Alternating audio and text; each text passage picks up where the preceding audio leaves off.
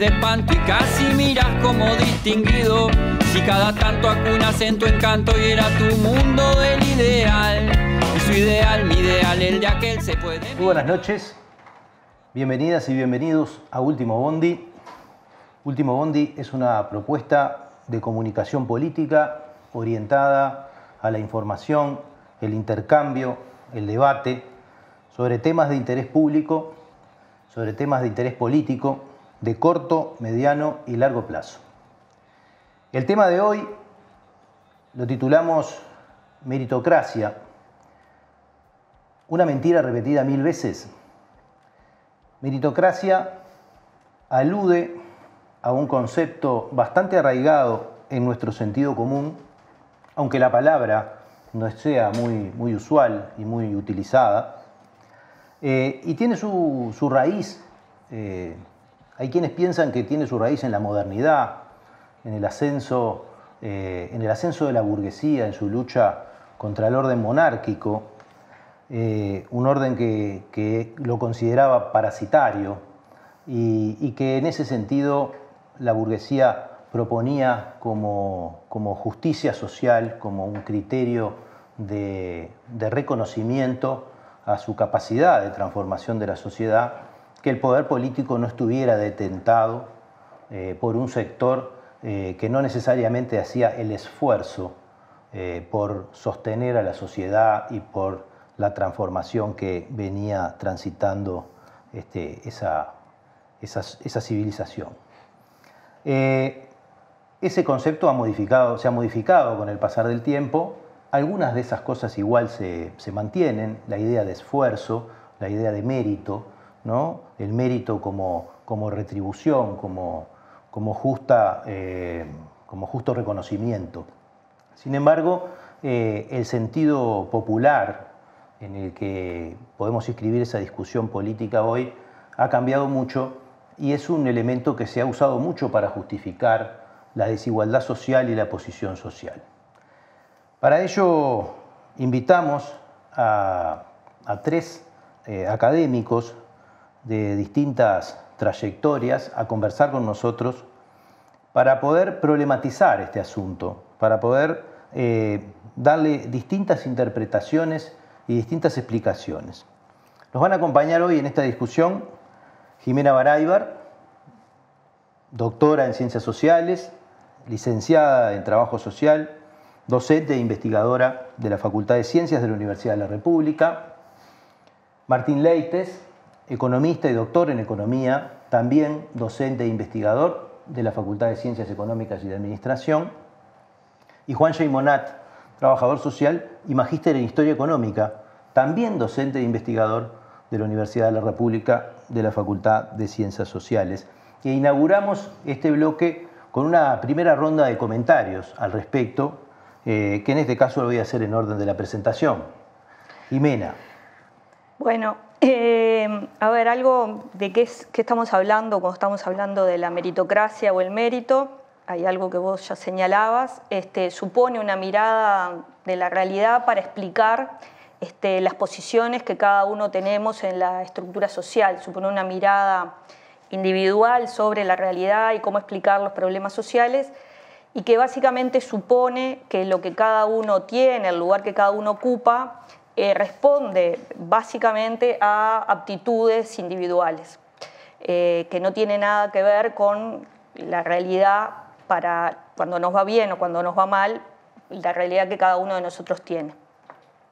Y supone también la idea de que en el mercado eh, somos todos formalmente iguales y entonces el mercado va a reconocer este, y premiar o sancionar según una serie de ideas a las que esto va asociado, que es la idea del talento, del esfuerzo, de la capacidad de superación, del riesgo, de la responsabilidad, etc.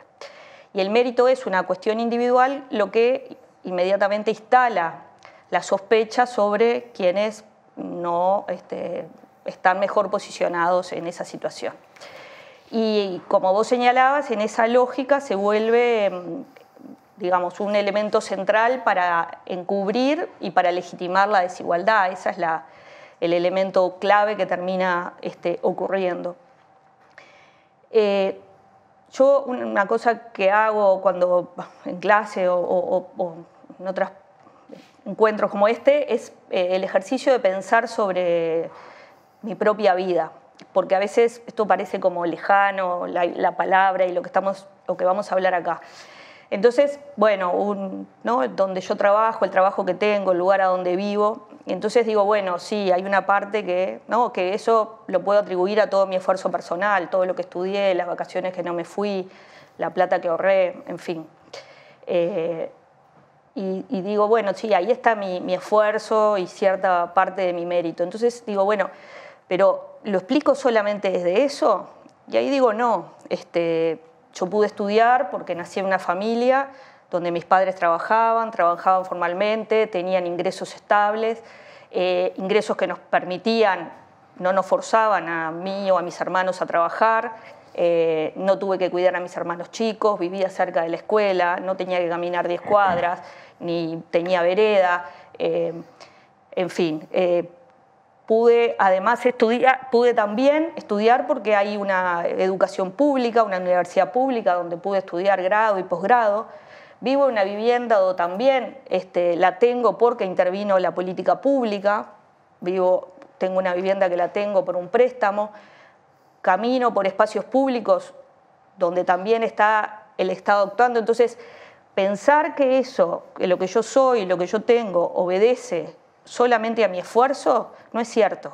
Por supuesto, siempre hay algo del esfuerzo, de la modalidad de cada uno que pesa, pero hay un horizonte, hay una, base de materialidad que es la que me permitió a mí este, estar en la situación que estoy. Mi mismo esfuerzo en otro, la misma cantidad de esfuerzo en otro contexto social da un resultado distinto. Entonces ese ejercicio me parece que es interesante hacer, decir, bueno, ¿cuánto es solamente lo que yo puse o cuánto es mi esfuerzo que en un determinado contexto tiene posibilidad de, de dar determinados desarrollos y en otro está muy limitado? Muy bien. Martín. Te boca la palabra.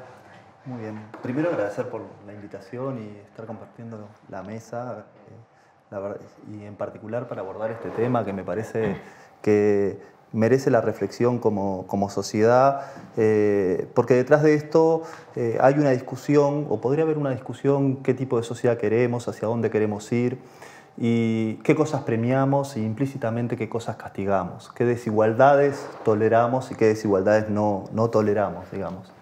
Entonces, eh, la, pregunta así abierta, a mí lo, primero que me trae este, el tema de, mérito es, cuando, es como lo empecé a, ver yo dentro de, de, la disciplina que yo abracé, que es la disciplina económica, y, ahí se, hay eh, como se puso como, como referencia eh, para discutir los temas de desigualdad, el enfoque de igualdad de oportunidades. ¿no? Que hay muchas interpretaciones del enfoque de igualdad de oportunidades, yo tampoco me pongo como un defensor de igualdad de oportunidades, este, pero sí es de común denominador usarlo y la interpretación va por eh, el lado de lo que decía recién Simena. Bueno, hay, existe una, serie de circunstancias de las cuales nosotros no somos responsables, y existe una. Y por lo tanto, eh, si no somos responsables y si esas circunstancias generan desigualdades, eh, deberían ser compensadas.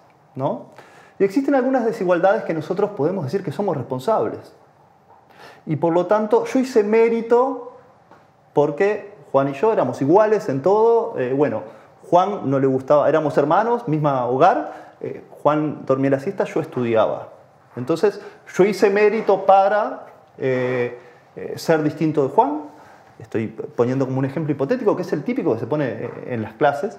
Este, y, entonces hay autores que dicen, está bien que Martín, que se esforzó más que Juan, no, mira, así está. Gane, ahí va, gane. Así sea que Juan después, digamos, este, tenga un futuro horrible. Eso no importa.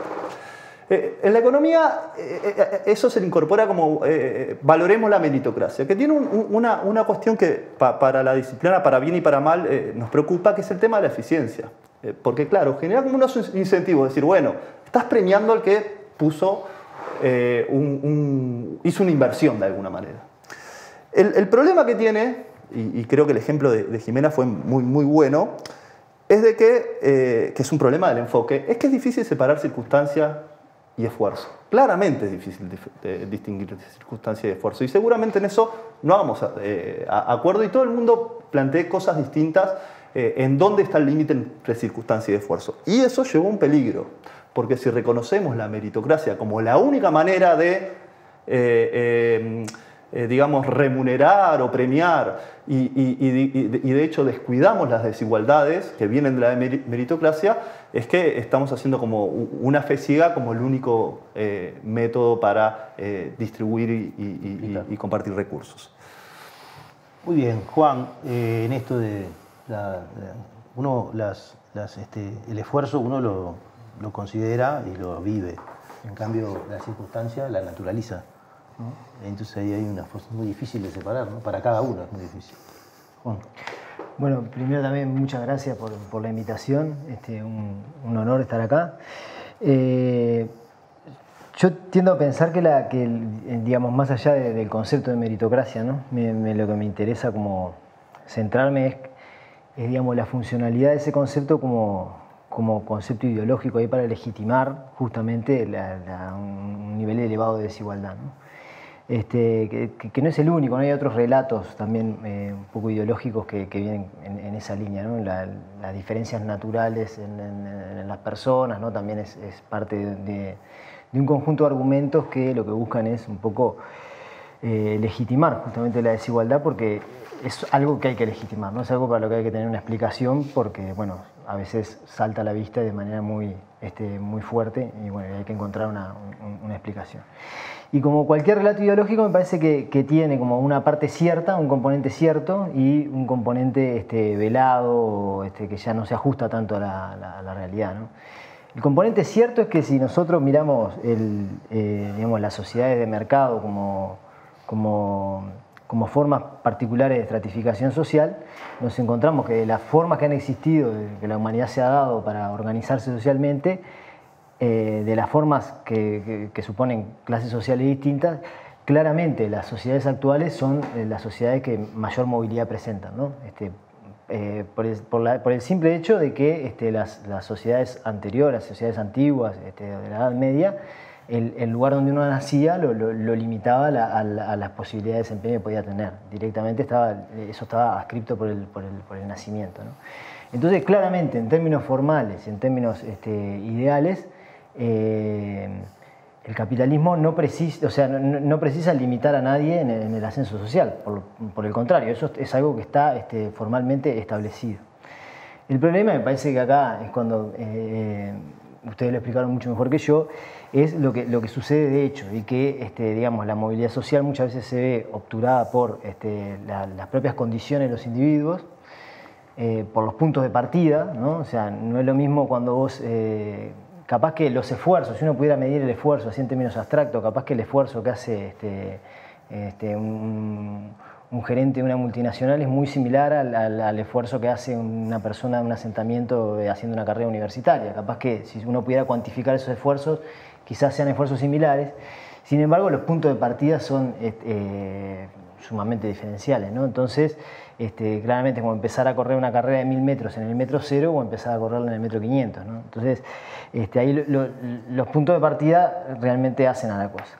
Y lo otro que me parece que, que un poco se, patea la estantería este, del, relato de la, meritocracia es que cuando uno ve en la, distribución del ingreso los, ingresos más elevados, eh, lo que está viendo ahí son ingresos que vienen no por diferencias en la, formación, en las profesiones, en determinadas aptitudes, sino fundamentalmente por las, diferencias que suceden en torno a la propiedad o no del este, capital y la, propiedad y el control o no del capital. Entonces, las diferenciaciones sociales grandes se explican por las posiciones que, se ocupan en, esa, en, torno a la propiedad o no, este, y no tanto, no necesariamente por este, eh, desigualdades que tienen que ver con, este, con, cuestiones formativas o de, intelecto y demás.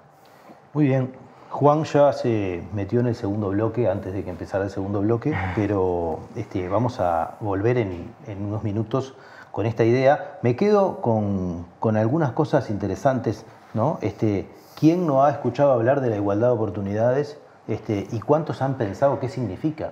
¿no? Eh, y cómo incluso en distintas bibliotecas significa cosas distintas. ¿no? Este, hay que ver este, qué, qué, qué, significa en la economía, en la filosofía, ¿no? este, en el trabajo social. Eh, realmente hay mucho para pensar en esto de si hay oportunidades iguales, ¿verdad? Y, cómo, y otro tema que me parece que está muy de la mano en esto, de la diferencia, ¿no? de cómo se logra la diferencia, la, desigualdad y diferencia. ¿verdad? Este, cómo determinados procesos naturales de diferenciación entre las personas por sus opciones, por sus capacidades, por la capacidad de convertir ese esfuerzo en logros, ¿no? este, se mezclan con esto, eh, esto otro que, que, decís vos, que son condiciones heredadas, ¿no? o bueno, o, adquiridas no necesariamente por tu esfuerzo propio, este, y que definen enormemente los logros. Pero bueno, nos vamos a meter un poco en qué dice la ciencia, las distintas eh, cosas que, por las que han pasado ustedes en sus, en sus trayectorias de estudio este, y de investigación en el próximo bloque. Así que acompáñennos, eh, en unos minutos volvemos en último bondi. Ah, vuelta, ahí, tan, tan, tan, tan, tan. Es un honor formar parte de Caras y Caretas TV, donde hay lugar para todo tipo de contenido y también para el humor. ¡Sumate! ¿El periodismo es libre o es una farsa? Así lo decía Rodolfo Walsh. Apoyá el periodismo libre. Apoyá Caras y Caretas. Necesitamos una comunicación en sintonía con tu sensibilidad, una comunicación alternativa a la que ofrecen los medios dominantes, otras miradas, otras voces, otras personas, otras ideas. Todos tienen derecho a tener su voz. Para sostener una comunicación alternativa necesitamos que nos apoyes. Hacete socio de la comunidad de Caras y Caretas en carasycaretas.com.uy barra socios. Haciéndote socio, estás ayudándonos a comunicar, estás ayudándonos a romper el blindaje.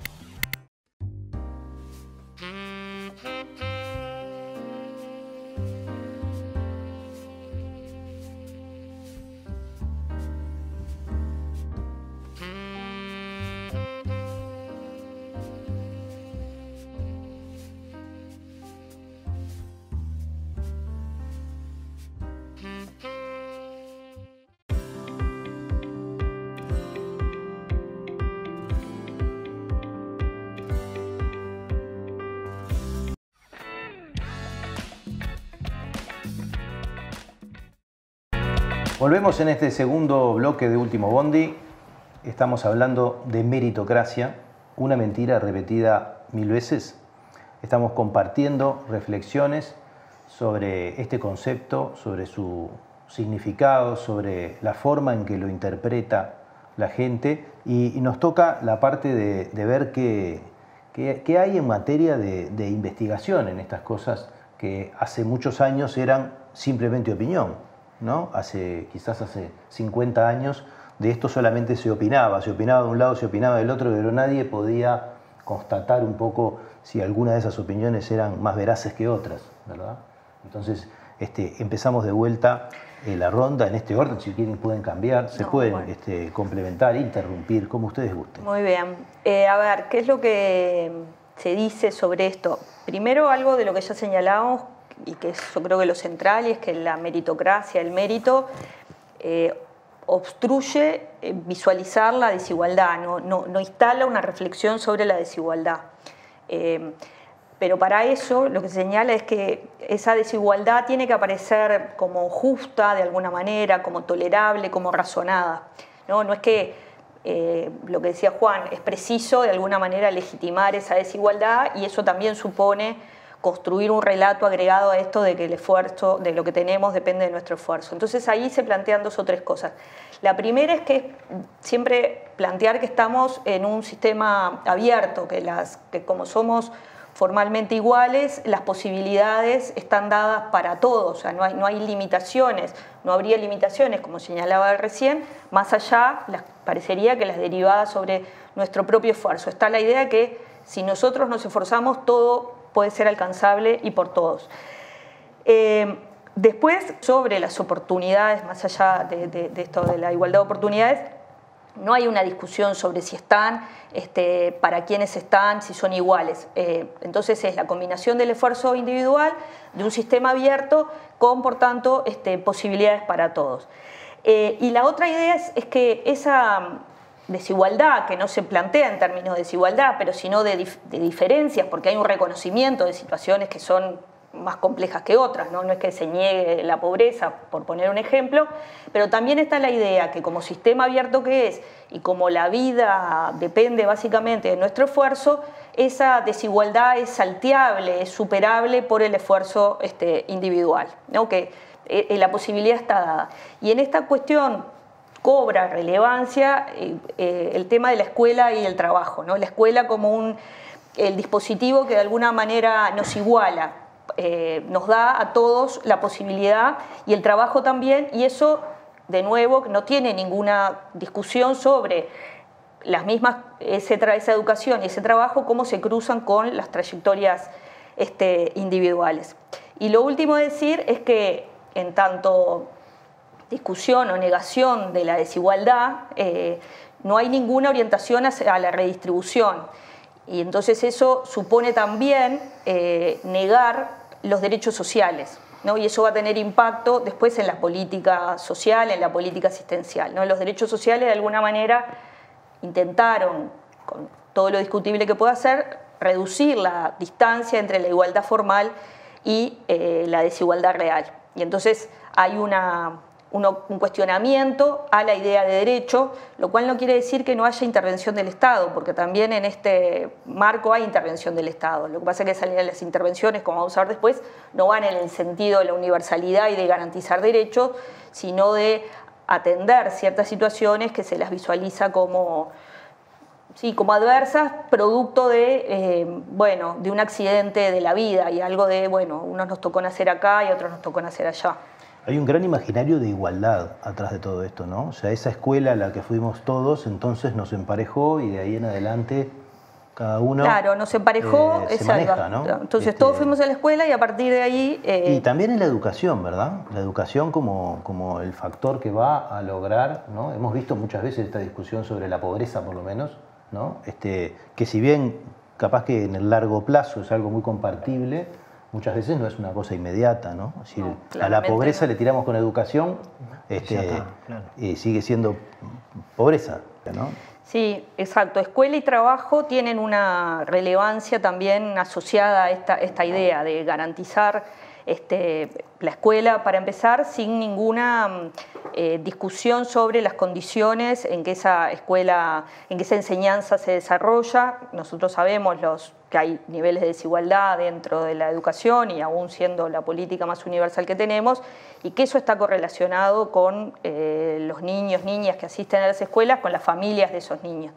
Entonces ahí está cierta fantasía en ese sentido. Por supuesto que la educación es importante, pero eh, sin, como digo, sin ninguna reflexión ni diálogo con este, las condiciones distintas que van a estar dando trayectos y posibilidades también distintas. Yo veo que la, educación se toma también en ese mismo sentido, ¿no? como que hemos visto muchas veces que eh, los problemas de pobreza eh, se solucionan con educación y eso podemos estar de acuerdo que en el largo plazo, como sociedad, avanzar en un, desarrollo en ese sentido está bien, pero en el corto plazo, si a la pobreza le tirás con educación, eh, sigue siendo más o menos la misma pobreza porque no es posible de solucionar en el momento, ¿verdad?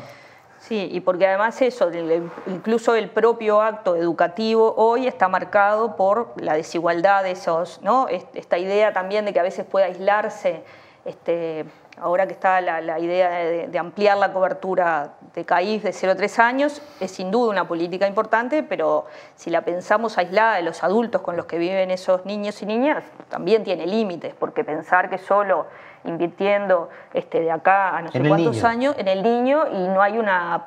Es un niño aislado este, que está más afectado por la pobreza, pero que no sé, vive... Eh, sabíamos que los niños no nacen en una lechuga, pero no sabíamos que los niños no viven en una lechuga.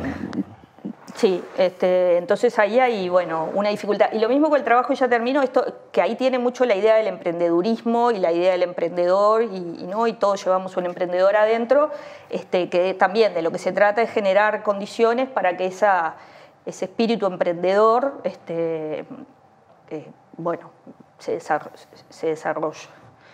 Siempre iba a decir por el programa. Allí eh, algunas, algunos aportes para, realizar. Uno, uno, primero es que cuando un discurso excesivamente meritocrático, es decir, el que tiene, tiene esto porque lo merece, tiene como contrapartida eh, una, deposita la carga del no éxito en el otro. ¿Bien? Entonces nos encontramos con situaciones que a jóvenes, niños que nacen en un hogar eh, con menos posibilidades. Por nacer en hogares con menos posibilidades no logran desarrollar su potencial, después le va peor en el mercado de trabajo y además tenemos una sociedad que como es meritocrática le dice la culpa... No hizo el esfuerzo suficiente. No hiciste el esfuerzo suficiente. Entonces, eh, hay un plano que eh, primero deberíamos discutir, ¿queremos ser una sociedad meritocrática? Y yo ahí quiero poner sobre la mesa. La meritocracia para, o el mérito para algunas circunstancias nos podría servir. Si nosotros acá decimos, che, te encontraron un problema en este dedo, te vamos a operar, seguramente queremos el cirujano que haya hecho los méritos suficientes para hacerlo y buscaremos la manera de seleccionarlo. Ahora bien, eso en ese contexto no quiere decir que el cirujano que nos haga la operación y que sea mejor tenga que ganar 100 veces más que un matemático que está dando un curso de LIPA. Porque eso son cosas distintas, porque capaz que los dos hicieron el mismo esfuerzo, o incluso el matemático hizo más esfuerzo que el cirujano, porque eh, su proceso de formación tuvo que hacerlo trabajando. Entonces, hay un tema que las remuneraciones terminan siendo una construcción social. ¿Bien? Entonces, habría que ver en qué circunstancias el mérito es una buena manera para premiar algunas situaciones y en cuáles otras no. Una vez que acordamos eso como sociedad, podríamos proponernos medir. Y podemos decir, bueno, la educación es importante, pero no es suficiente. Recién Juan hablaba, el capital es, importante, es importante, pero también encontramos de que, por poner un ejemplo, eh, los asalariados que ocupan los altos ingresos, ¿no? Eh, es decir, el 1% más rico, eh, niveles que seguramente nosotros no nos logramos imaginar cuántos ceros tiene, la chance de estar allí crece desproporcionalmente si tu padre estuvo allí. Y estamos hablando de salariados, claro, muchas veces son profesionales y juega el entorno, juega los ingresos, la inversión que hicieron, incluso muchas veces juega las redes en el mercado de trabajo. Es decir, hoy en día un joven para entrar a un mercado de trabajo, muchas veces el tener un contacto es el canal para el primer empleo. Entonces, eh, es difícil asignar todos los resultados económicos al mérito propio. Y es no solo difícil, es peligroso y tiene costos. Eh, ¿Y cómo se cuela en ese sentido común tan, tan arraigado de que el esfuerzo es lo que, lo que define la posición social y con toda naturalidad decimos, y lo reconocemos, de que la mayoría de los empleos se consiguen por el contacto personal y no necesariamente por el método concurso, ¿verdad? Y, cómo se explica, ¿no? Eh, en este caso, cómo se justifica, cómo se puede entender el mérito en, las enormes concentraciones de riqueza este, que, vemos nosotros. ¿Hay alguna forma de justificar eso a través del mérito? Eh, yo creo que no, pero eh, digamos, primero me parece interesante esto que, habría Martín del, 1%, que ahí me parece que los, trabajos de Mauricio de Rosa y, y, bueno, otra gente del Instituto de Economía este, son como que echan mucha luz ahí ¿no? sobre, esa cuestión. Y si bien es cierto que hay una parte ese 1% que su principal fuente de ingresos son este, ingresos por, por salarios, ¿no?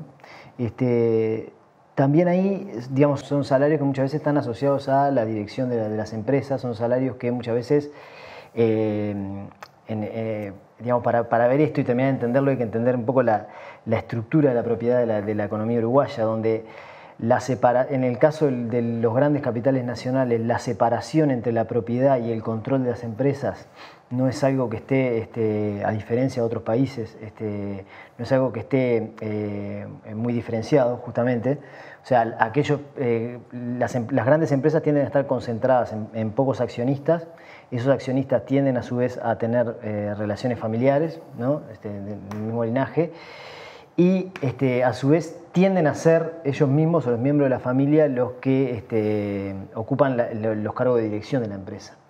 Entonces ahí hay como una doble contabilización, porque es, ingreso por, renta de capital, pero es ingreso por, este, por salario de directivos al mismo tiempo. Entonces eso se puede estar mezclando también cuando, cuando, se ve ese dato.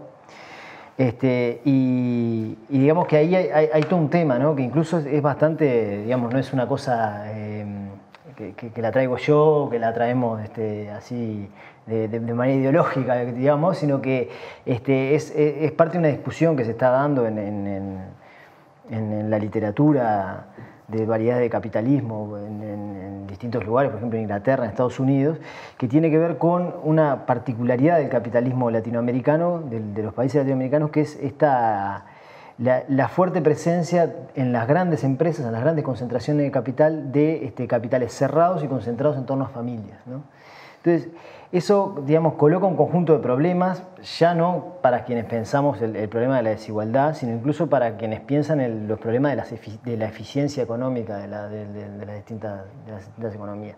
Porque eso, eso le daría un peso sustantivo a la herencia, en, la herencia, no solamente la herencia específica del bien material, sino la herencia como concepto general, que vendría a ser también desde algunas perspectivas la antítesis de la meritocracia.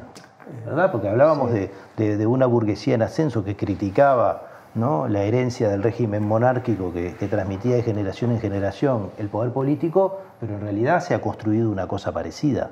Sí, incluso es interesante porque en, eh, digamos, en los albores de la Revolución Francesa eh, existía toda una discusión dentro de la propia burguesía sobre la cuestión de la herencia, ¿no? porque la herencia era justamente eso que decís vos, el, eh, la herencia del poder este, en, torno a, los linajes eh, familiares eh, propios del feudalismo, por ejemplo, este, era, era, una cosa que estaba discutido dentro de, esa propia burguesía este, instituyente en ese momento.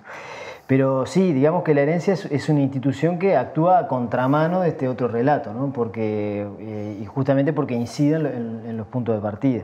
Ahí sabemos bastante poco, pero hay trabajos de, una economista que se llama Evelyn Lazarga que, que, muestra que básicamente el 30% de la riqueza es heredada y ese es un dato muy subestimado a su vez porque está hecho en base a una encuesta que cuando vos heredás algo pero lo vendés ya aparece como riqueza nueva. Entonces eh, la, contabilización de eso eh, subestima mucho el dato. ¿no? Pero sabemos que desde un 30% para arriba es riqueza que no es generada, creada o este, acumulada, por, eh, sino que es heredada. ¿no? Y, digamos, y la, y la, forma de, la estructura de propiedad que tiene una economía como la uruguaya y las economías latinoamericanas en general, este, tienden a reproducir esto bastante justamente porque están eh, organizados, anclados en torno a, grupos familiares bastante cerrados. Esto es que no, que no, no, participan del mercado de valores, no cotizan las acciones de las empresas en la bolsa, no, es que hay cientos de propietarios para las grandes empresas. Y, no, son este, por lo general empresas bastante cerradas y concentradas en torno a un mismo, a un mismo grupo. Eso dificulta además el conocimiento del tema, ¿no?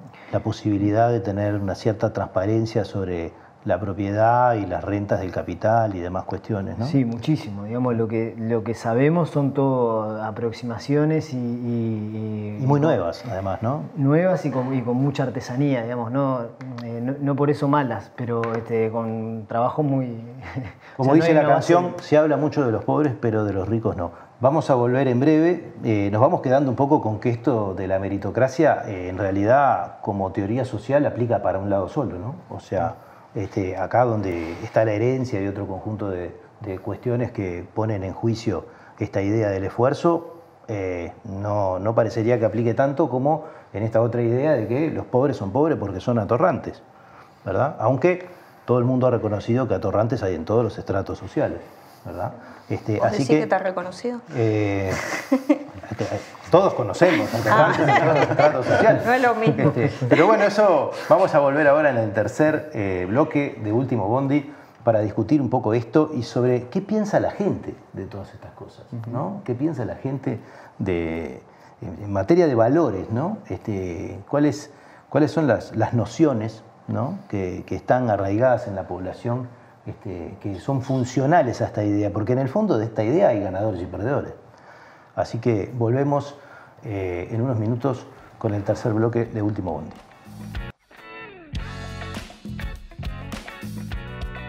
Ah, La vuelta, ahí, tan, tan, tan, tan, tan. Es un honor formar parte de Caras y Caretas TV, donde hay lugar para todo tipo de contenido y también para el humor. ¡Sumate!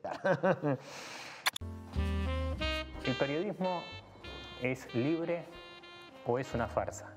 Así lo decía Rodolfo Walsh. Apoyá el periodismo libre.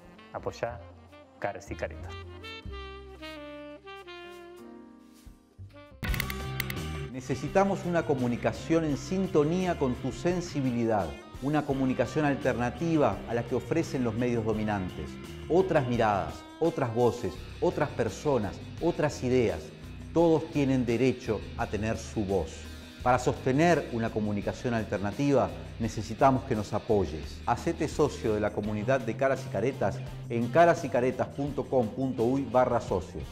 Haciéndote socio, estás ayudándonos a comunicar, estás ayudándonos a romper el blindaje.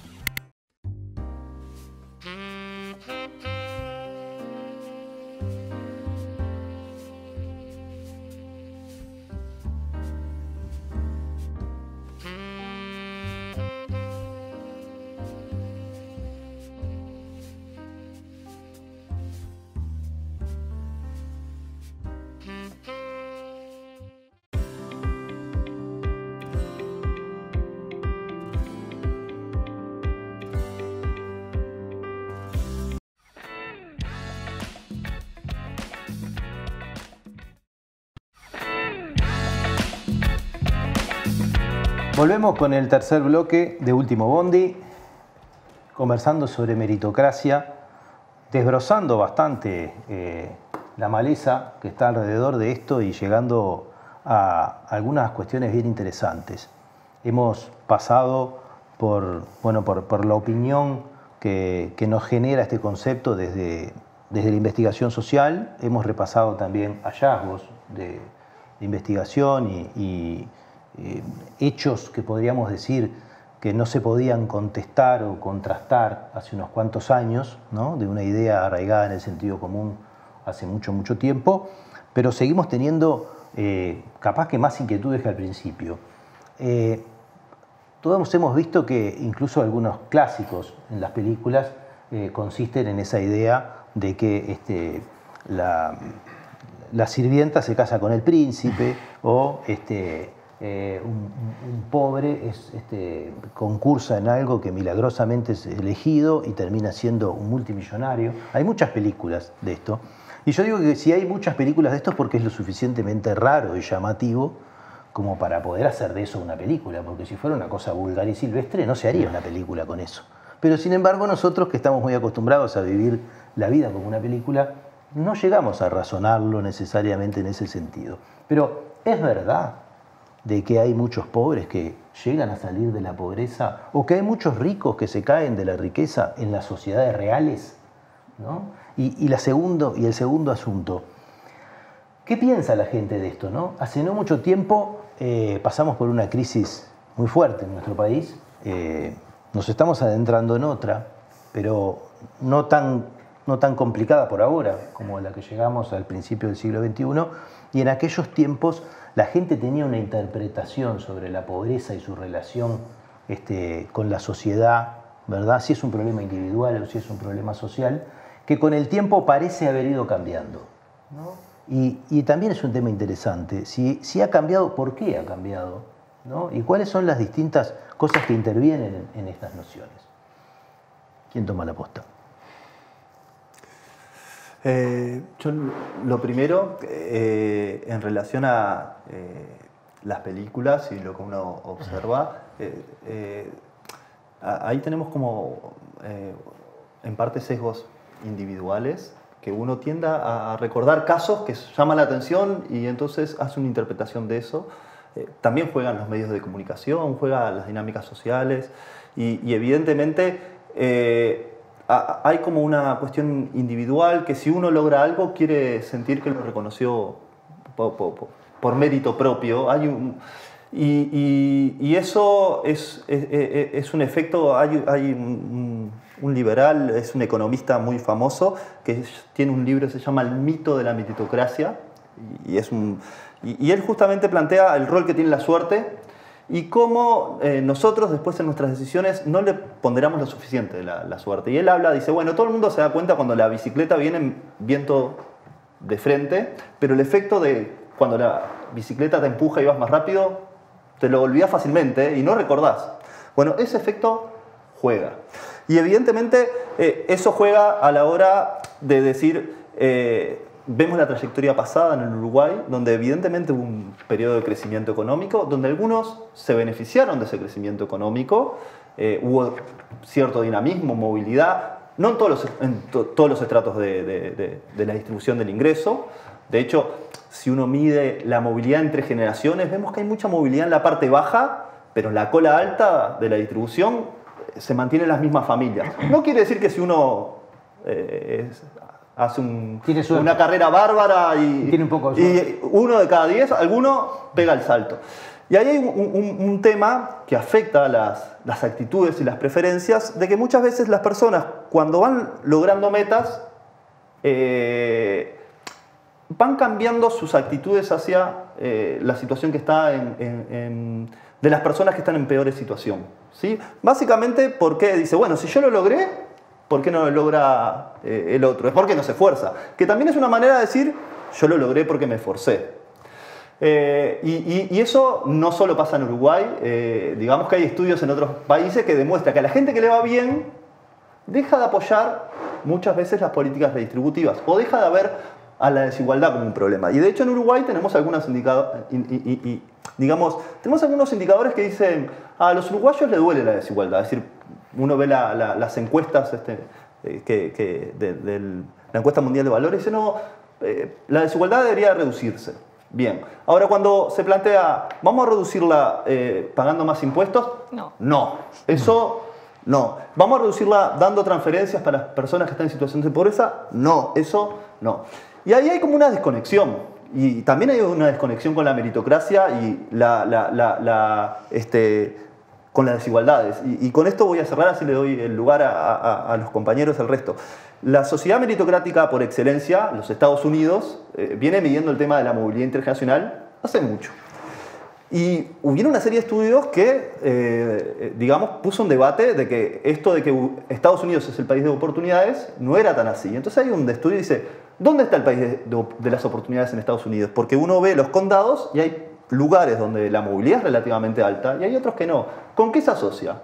Cuando la educación pública es alta, la movilidad es mayor. Cuando la pobreza es baja, cuando, no hay, eh, cuando la sociedad eh, eh, está más cohesionada, cuando no hay discriminación racial, a nivel de condados, ¿no? cuando hay menor desigualdad de ingresos, la movilidad es más alta. Cuando los estados o los condados hay mayor pobreza, mayor segregación, la movilidad es baja. Entonces, esto de hablar de meritocracia, de movilidad y desconectarlo de la desigualdad es como hacernos este, eh, mentiras al solitario. Y ahí hay mucha evidencia. Eh, el tema después es cómo la trabajamos y cómo la interpretamos. Sí, de hecho está estimado eso, que la, movilidad descendente, cuanto, eh, cuanto más altos son los ingresos, cuanto más te moves hacia la punta de la, de la distribución, este, es muy baja, ¿no? O sea que hay, muy poca, hay muy poca gente que se cae, estando arriba, muy poca gente que, que, se cae. Este, y, y, bueno, me, parece a mí llamativo que, o sea, nosotros en, ese periodo que, que, vos decís que hubo de expansión de la economía, este, también un proceso fuerte de cambio en la, en la, cúpula empresarial, ¿no? Es un proceso donde la, se extranjerizó bastante eh, fuerte la, la, economía nacional, ¿no? Este, o sea, donde, varias empresas extranjeras empezaron o, a comprar empresas que ya existían o a fundar empresas nuevas, pero digamos, si uno ve, la, compara la cúpula empresarial de fines de los 90 y la cúpula empresarial de, este, de, estos últimos años, ve un, claro signo de, extranjerización. Entonces uno podría suponer que hay como una pérdida de, de peso, de poder este, económico, adquisitivo de los sectores nacionales. Y sin embargo, creo que lo que hay es un desplazamiento ¿no? de, este, de, de, de, invertir en algunas actividades más eh, productivas, más ligadas al control de, empresas, a este, reciclar ese capital en actividades más este, bueno, eh, financieras, más rentistas. más rentistas. ¿no? De menos esfuerzo. Bueno, eh, por lo menos eh, que evita un poco la competencia directa con el capital extranjero, que siempre es un capital más concentrado, más tecnológico, mayores redes este, de, comercio, y eso se observa claro en algunos sectores que se han extranjerizado bastante fuerte y donde el capital nacional ha optado por vender ¿no? Eh, las empresas nacionales. Y me parece que eso combina bastante con, algunos datos que han este, surgido recientemente en torno a, los depósitos de los uruguayos, tanto a nivel nacional como en el, en el extranjero. ¿no? De que son, que, digamos, son depósitos bastante elevados, ¿no? este, arriba de 2.000, 3.000 millones de dólares. En 2021, este, en 2020 arriba de 4, me dijeron. Arriba de 2020 arriba de 4. Cerca de 4, perdón, 3.900. 2020 y, 2.000 y pico en 2021. Claro, y, y lo que lo que, digamos, lo, que muestra esto es que hay capital acumulado que no se está destinando digamos, a, la, inversión productiva ¿no? directamente. Este, o que hay, hay, capital que acumulan sectores nacionales que están siendo este, colocados en otras, no necesariamente en la, en la tan mentada este, generación de empleo y desarrollo económico, ¿no? esa idea de que no se graba el capital justamente porque el capital se va a invertir nuevamente. Y acá hay que hacer, me parece una distinción que, digamos, yo creo que existen hoy en día los métodos para distinguir entre lo que es grabar al capital, ¿no? o sea, el capital que se invierte en forma productiva, y grabar a este, los capitalistas. ¿no? Son dos cosas distintas. ¿no? Porque una cosa es grabar el ingreso de aquellos que tienen ingresos por, por, este, por ser propietarios de, capital, y otra cosa es grabar la reinversión de ese capital. ¿no? Son dos cosas distintas que puede perfectamente, digamos, con la tecnología y los datos disponibles, este, eh, diferenciarse ¿no? a la hora de pensar, por ejemplo, una, una digamos, en, la línea de, ir pensando como el, qué hacer ¿no? con esto. ¿no? Este, bueno, ahí hay una, distinción. dos reclames para pasar ahí. Rescatar de que muchas veces eh, el capital cuando habla de invertir habla de hacer un esfuerzo. ¿verdad? Mm. Este, y que ese esfuerzo en este caso vuelve a la, órbita individual, digo porque estamos discutiendo sobre la atracción del maya oro, las posibilidades de, ¿no? de regeneración de la economía este, y de aumento en ese sentido. Eso me parecía como un elemento este, a señalar por ahí. Sí, yo o algo de, lo de la película y, este, seguramente eh, la situación de la película existe. Este, el tema es cuánto existe de eso, ¿no? Y, en esta, esto cómo se traslada el mérito, la meritocracia a la política social, a la política asistencial. Uno de los componentes es el, relato heroico, ¿no? De, siempre hay un caso que pudo, no sé qué, de, este, entonces eso, en vez de mirarlo, digo, a mí me parece que, habría, que hay que estudiarlo y ver qué es lo que operó, este, pero es una singularidad, es un caso este, en miles, y donde de nuevo todo eso se explica solamente del esfuerzo individual y no otras circunstancias que tienen que haber operado. ¿no?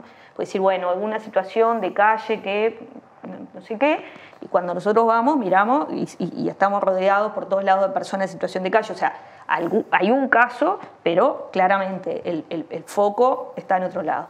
Y después esa forma que también toma este, ¿no? esto del, relato heroico, eh, eh, el, chiquilín que te muestran que caminó 50 cuadras para ir a la escuela y no sé qué, y entonces este, eso es una señal de esfuerzo donde yo veo un drama, porque no deberíamos tener chiquilines que caminen 50 cuadras para llegar a la escuela o que estudien este, abajo de un techito, no sé qué, eso que te lo muestra como las, las ollas populares.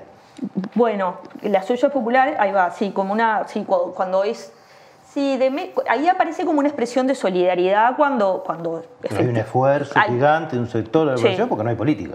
Claro, sí, y por, eso, eh, digamos, eso es, expresión de una solidaridad, pero claramente expresión de un vacío, de una ausencia este, del Estado. Entonces, eso del, heroísmo, del relato heroico, del caso que aparece, y entonces el caso aparece como le pasó a uno, una, parecería instalarse ese como el, como, bueno, el modelo deseable.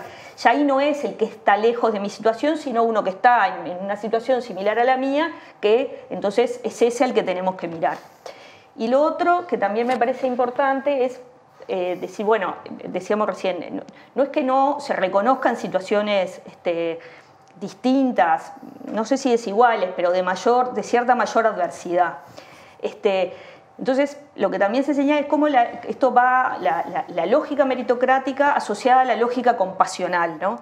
Eh, la intervención del Estado se acepta y se tolera no desde una lógica de derecho, sino desde una lógica eso compasional, de que hay algunos a los que les va peor y eso supone un esfuerzo que nunca va a ser vía impositiva, este, ¿no? pero un esfuerzo de poner algo en esa situación, ¿no? de de todos tenemos algo para dar este, y entonces desde ahí, desde ese lugar de que yo fui puedo reconocer que tuve, estoy en una mejor situación, que no explico por qué, pero entonces eso, una lógica compasional que se activa en una lógica de ayuda, no es una lógica de un derecho vulnerado que entonces asumimos una respuesta pública por ese derecho vulnerado. Y en una situación donde no, es, no aparecen este, como víctimas de una situación, sino algo eh, que la vida los tiene en esta situación, que la circunstancias lo llevaron a esa situación. Y lo último, que en esto que hablaba Martín, de cómo cada uno después mira a los de abajo con los que están atrás con sospecha, cómo también la lógica meritocrática se instala en las prestaciones y entre las propias personas que perciben las prestaciones, ¿no? Eh, además, pero aún en situaciones de mayor adversidad uno tiene que probar este, que, está en una situación muy adversa y después mostrar que se ha esforzado por salir adelante, que se ha esforzado por cumplir lo que la sociedad espera de uno para, si no es ahora, salir más adelante este, de la pobreza. Y eso instala, bueno, siempre la sospecha sobre el que no se mueve y también sobre el que, se que recibe la transferencia. Entonces esa lógica no es solo... ¿no? Eh, digamos, más en términos de, sociedad y lo que queremos construir. No, no, es solo una distancia entre ricos y pobres, corroe al conjunto de la sociedad, ¿no? de, cómo cada uno, finalmente, eso tendemos a explicar lo que nos pasa solo en función de nuestras circunstancias, lo que supone que a los que les va peor, este, bueno, los dejamos librados a porque esto, yo pensaba lo de la herencia, en realidad la herencia no ingresa en ningún lado en la discusión, porque no ingresa la herencia rica, pero tampoco ingresa la herencia pobre, justamente, porque... El pasivo de la herencia. Claro, pero todos somos a partir de acá, entonces ni para un lado ni por el otro explicamos... Pero la, discusión vuelve a, este origen, ¿no? De los que tienen mérito y los que no tienen mérito. De estos de los que estás hablando vos son los que no tienen mérito. Por lo tanto, entonces, va a haber prestaciones políticas dedicadas, pero bajo, bajo vigilancia, bajo sospecha. Y bajo una lógica de ayuda, no lógica de derecho. Yo creo que eso también es un elemento central. No es desde la idea que vos tenés vulnerados tus derechos, sino de la idea que hay alguna circunstancia que no nos interesa explicar, pero que hace que vos este, eh, bueno, estés en, en, esa situación. Sobre todo este, en la infancia. El otro día leí un documento que decía, bueno, porque finalmente es difícil decir que los, que los, niños, los niños pobres tienen responsabilidad sobre su pobreza. Yo diría, no, no es difícil, es, imposible decirlo. Entonces, ¿cómo también en relación con los niños... Hay alguien que le pagaron y escribió eso. Sí, después te digo, no quiero decir quién. Pero eh, bueno, sí, entonces, sobre todo, por ejemplo, hay determinadas situaciones que nos este, nos interpelan más y mueven nuestro sentimiento de compasión de una manera más amplia. ¿no? Nos enojamos, eso, nos compadecemos y no vamos a culpar a, no a los niños, ya inmediatamente sí vamos a hacer alguna referencia a la mala madre, básicamente. Pero ya con un joven de 18 años ya nos ponemos menos compasivos y, bueno, preso. no nos preocupamos. Bueno, este, eh, yo los tengo que cortar. Bueno, cortanos mejor. Eh, da para hacer muchas cosas más, muchos programas más y yo me, bueno, me quedé enroscado con varias cosas. Eh, simplemente me, quiero dejar una pregunta planteada. ¿Cómo sería la discusión social si todos y cada uno de nosotros y de nosotras supiéramos en qué lugar de la distribución del ingreso estamos, quiénes ganan más que nosotros, quiénes ganan menos, ¿verdad? Cuánto pagamos de impuesto y cuánto recibimos del gasto, ¿verdad? Si simplemente pudiéramos poner eso en juego, ¿verdad? Capaz que esta discusión se podría dar de otra manera, ¿verdad? Y qué difícil que es, y yo es lo que le preguntaba a Juan hoy es muy importante, qué difícil que es poder poner esta información arriba de la mesa y qué responsabilidad que tenemos quienes nos preocupamos por estas cosas de, de pujar para que esto suceda. Una cosa más, perdón. No me deja ir. No, no te dejo ir. No, otra pues porque, porque a ver, esto es un, un, eterno retorno, porque digamos, lo que tengo, lo tengo por mis méritos individuales, pero hay algo después, si no lo alcancé, siempre me faltó más mérito. O sea, ¿cuándo damos algo por suficientemente, cuando una persona está suficientemente forzada? Decimos, bueno, vos seguís este, siendo pobre, pero ¿cuándo terminé de forzarme todo lo que podía forzarme? Entonces decir, bueno, capaz que la explicación está en otro lado, porque siempre es, no me forcé. O Según la lógica social, con el logro. Bueno, entonces Porque en es realidad eso. hay otra disociación Es otro- entre es un el logro eterno- y el mérito que aparece después, donde termino explicando al revés. Si tengo el logro es porque tuve el mérito, aunque el mérito no lo vio nadie. Pero por eso, pero es siempre una lógica, no es que en, en la partida vuelven a decir, bueno, acá te pones a andar, después no te fue bien y sigue siendo. Entonces siempre estás intentando algo que, que no llega y, y- y Y bueno, no, y eso, mejorarás tu productividad. Nos vamos. Eh, bueno, muchas gracias. Gracias a ti. Gracias a ustedes. Este, la verdad que fue un placer y bueno, nos vamos a encontrar en otro próximo programa de Último Bondi para seguir tratando de, de abordar estos temas que, de los cuales muchas de estas cosas eh, son difíciles de escuchar ¿no? y difíciles de poder problematizar. Bueno, nos despedimos. Hasta la próxima. Que tengan una muy buena jornada.